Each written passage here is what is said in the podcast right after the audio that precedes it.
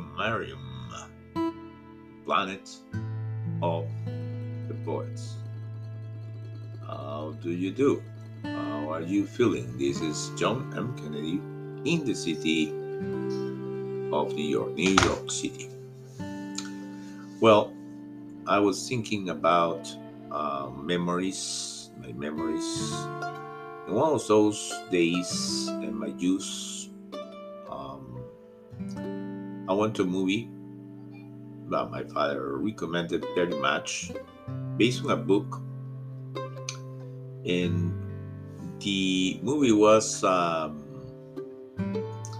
uh, the protagonist of the of the movie. I'm certain about Sean, Sean Connery. Uh, I think the second one was uh, Richard Harris. But the, the protagonists really the more important.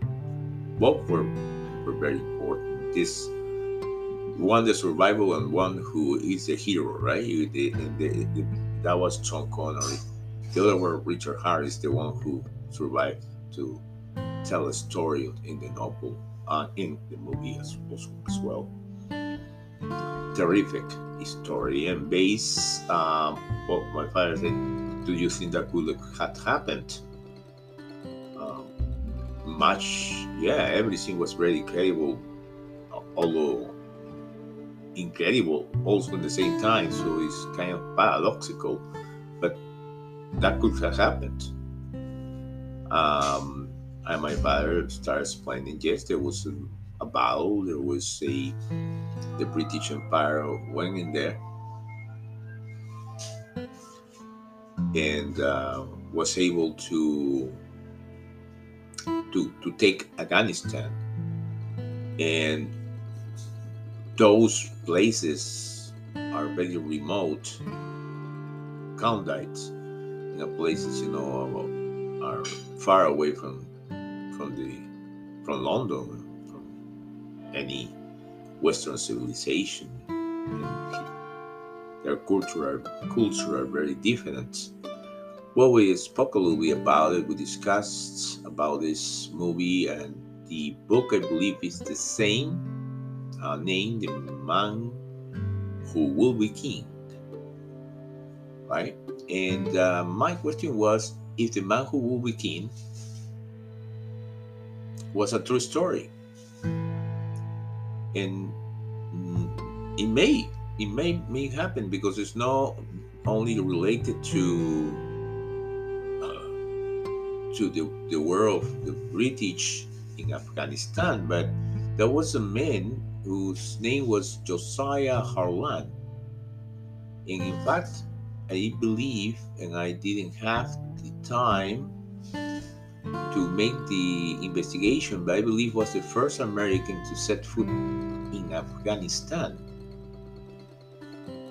And I believe after that particular uh, person, real person, uh, the author, which was uh, still is for me, was one of the more important authors and poets uh, favorite poets for my father. Uh, Rudyard Kipling, I'm talking about Rudyard Kipling. And he modeled the man who will be king, he sings after Josiah Harlan. And I believe uh, the true story of the guy, of this person, is even stranger than the fiction. Apparently, he was a soldier, a spy, a doctor, a naturalist, um, and also a writer.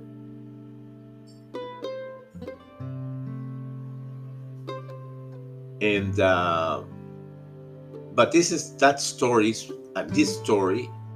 Uh, I mean, I will make more specifically uh, the man who will be king I will be tell the story in another time, and I will compare this the, that story with the true story that we have.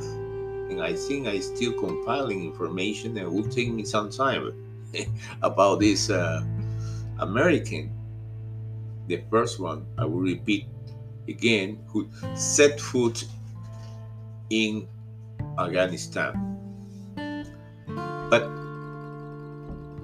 there were some more questions about Rudyard Kipling, and uh, is this why I'm I'm trying to bring, bring him here as a poet? Because he got beautiful poetry, and this is the planet of the poets, and how that uh, his life, Rudyard Kipling, has also a very strange and very dramatic life, real life being him a very good writer.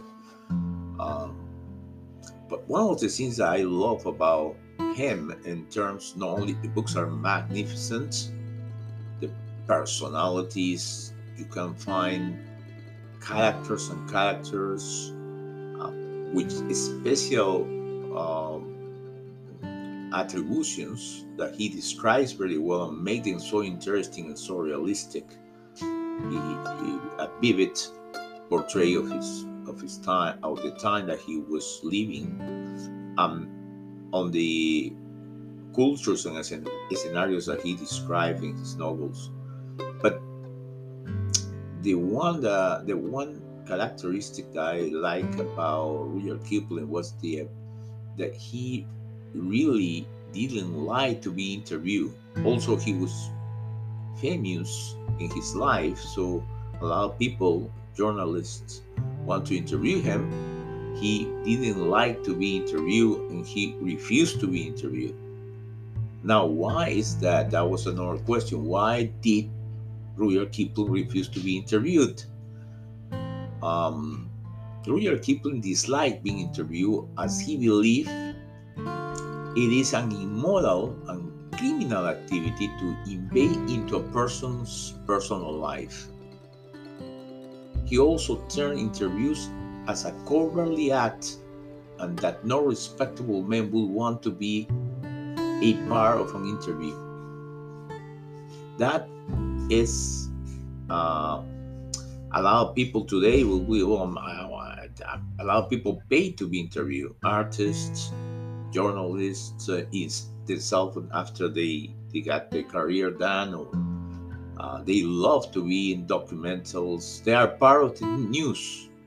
Today is the new the, the birthday of this of that journalist. How can you, know, you are a journalist? You shouldn't be part of the, his, the story, even if you were in the news. But that's a debatable. Sometimes they say, "Oh, that's that's okay, that's fine." Um, Rudyard Kipling, not not not not for him. For him, he was um, he, he, he didn't like to to be in that way, the, you know, in the news or or being part of, being famous, this comfort him. Uh, he have a message uh, to to tell, to uh, stories to, to tell us, and those novels was moral uh, in, in, terms of he always teach, right?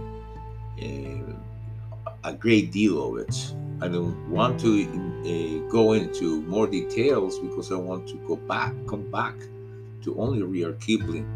My intention also in here is just, just I have one that I mentioned that I, I like and I really admire uh, Rudyard Kipling for his character. In one of many, many instances, real instances, very well documented, tremendously documented, not because he wanted to be never he wanted to be this part of the history or the people will know never chose. this is after the fact this after he died after uh, many time after many years many decades even uh, we, we we understand this some of these things was needed to be known because it was very painful and uh, for him and for his family so this this go to a question about uh, how many children, how many uh, children um, Rudyard Kipling had. Uh, I will say that Rudyard Kipling had three children. There were two uh, of them girls and one boy, only one boy. So most of the times, questions of this nature about his family uh, is how many sons did Rudyard Kipling have? Apparently, only one, and his name was John. Was uh, homonym with me, John Kipling, who was born in uh, in 17 August 1897. Insensibly uh, died on a day I believe was 27 September 1915. That was the only song of this British author, renowned author Rudyard Kipling. Now, what I'm saying is, um, uh, about the only song of the of Rudyard Kipling. He loved his song, and who, what father doesn't love his song? And more importantly, he's the only one. Well, his father did uh, all in his power because uh, the war, the First World War uh, came, the First World War came to be a truth, and he wanted to fight for the British Empire, country, for the British, uh, the Great, the UK, and, and he wanted to go. Uh, so his father, already a renowned author, very reputable, have a lot of influence. So he get him a commission in the British Army, despite being decisively rejected for poor eyesight. He read it a lot, you know. He, he looks he looked like Harry Potter. He have a big uh, eyeglasses. In, in fact, he looked like a exactly as the protagonist, the actor of, of Harry Potter. And he couldn't. He was not that big, and also know that you know he was fragile and in nature. He know he was not athletic, right? But he wanted to serve, and he wanted to defend his country. Okay, so he father did what you know his son wanted to go. He say, well, there's other things you can do. You want to be commissioned, but he didn't want it. He want to not want to be in the desk. He want to be in action, in the front lines. So what happened to Kipling's sons? On September 27, 1915, the second lieutenant John Kipling of the British Army and the only son of the Nobel Prize winning author Rudyard Kipling is killed at the Battle of Loos in the Artois region of France. Can you understand the pain that his father had because he was the one who used his influence to to follow the desire of his son to serve the British Army. A lot of people will ask, what happened with the with the body? Was Rudyard Kipling's sons ever found? John Kipling's body was not found. Rudyard Kipling spent four years searching for his lost son, which even increased the grief of uh, his father. In relation to this conversation that I have with with you here, is that in the process of growing, you know, he, he wants his like everyone, a well, well intentioned father wants his want his son to become the best. In like my father want me to be the best, like I want my son to be the best. And I have um well, I don't have it that because my father brought to me a beautiful poem one day. And I was, uh, after a conversation we have it, just to have conversations, he will listen to what, um, to what I, uh, I wanted to do at that time, what was amazing, discovering uh, always things, and I shared that with my father. My father shared also his continuously his searching, his uh, ability to looking for beauty, to to learn every day. So we were very good friends. And after one conversation, it was a little bit young. He wrote a beautiful poem to me, and, and uh, I was surprised because I had not seen my father write, although I know he write uh, letters of such matter, but I didn't know that he, he likes to write poetry, let alone dedicated to me. With the passage of the times, I lost this Bible page because I left my home not having the clue, like eh, the, the man who will be king, no, and not having the clue like going to have so far so much time and never but I'll come I come back but did come back but after 40 years. It was not planned. It was not part of the plan. But back to Rudyard Kipling now he was able to inspire his son and of course many of us in a point that my father also uh, shared with me that poem is very famous. You should have been listened to it. It's just one, have two letters. The title is two letters, and it's called If. And it's uh, written by Rudyard Kipling to his son. Uh, it was first published in 1910, I believe, as a part of his collection called Rewards and Fairies.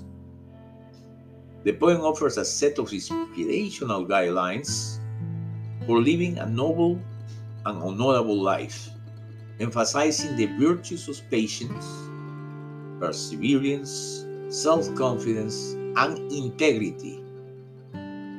The poem is written as a father's advice to his son, imparting wisdom on how to navigate the challenges and complexities of life. Kipling explores various scenarios and situations, presenting the reader with a series of hypothetical conditions and how to respond to them. The central theme of the poem revolves around maintaining and a balanced perspective in the face of adversity, staying determined in the pursuit of one's goals and displaying moral fortitude. Kipling emphasizes the importance of maintaining composure, taking responsibility for one's actions, and learning from failures. Throughout the poem, Kipling highlights the qualities that make a person truly virtuous, including the ability to trust oneself while remaining humble, to persevere through our hardships without losing hope, to treat success and failure with equanimity, and to control one's emotions and to have the capacity to forgive. That's why it was only not for this poem, but only for this poem I will give him the lordship. He became a lord, he became a Sir Rudyard Kipling. He was knighted. Royal Joseph Rudyard Kipling was his full name, was born 30 December 1865 in Malabar Hill, Bombay, which uh, Bombay Presidency, which was part of the British India at that time. He died in January 18, 1936, at the age 70 in Fitzrovia, London, England. And he is resting in peace in the place called, curiously, Poets' Corner in Westminster Abbey. In here, he will always, in this planet of the poets, he will be always be alive. And from bringing here and remember my father and all the fathers, which the day is very soon, the day where we celebrate the fatherhood, all the fathers of this earth, Father's Day. To celebrate that, I will do my best to recite the poem of Rudyard Kipling, If. Hope you like it. With me after that poem to the next next episode. Have a good time. Be in touch with your feelings always. And be as happy as you can.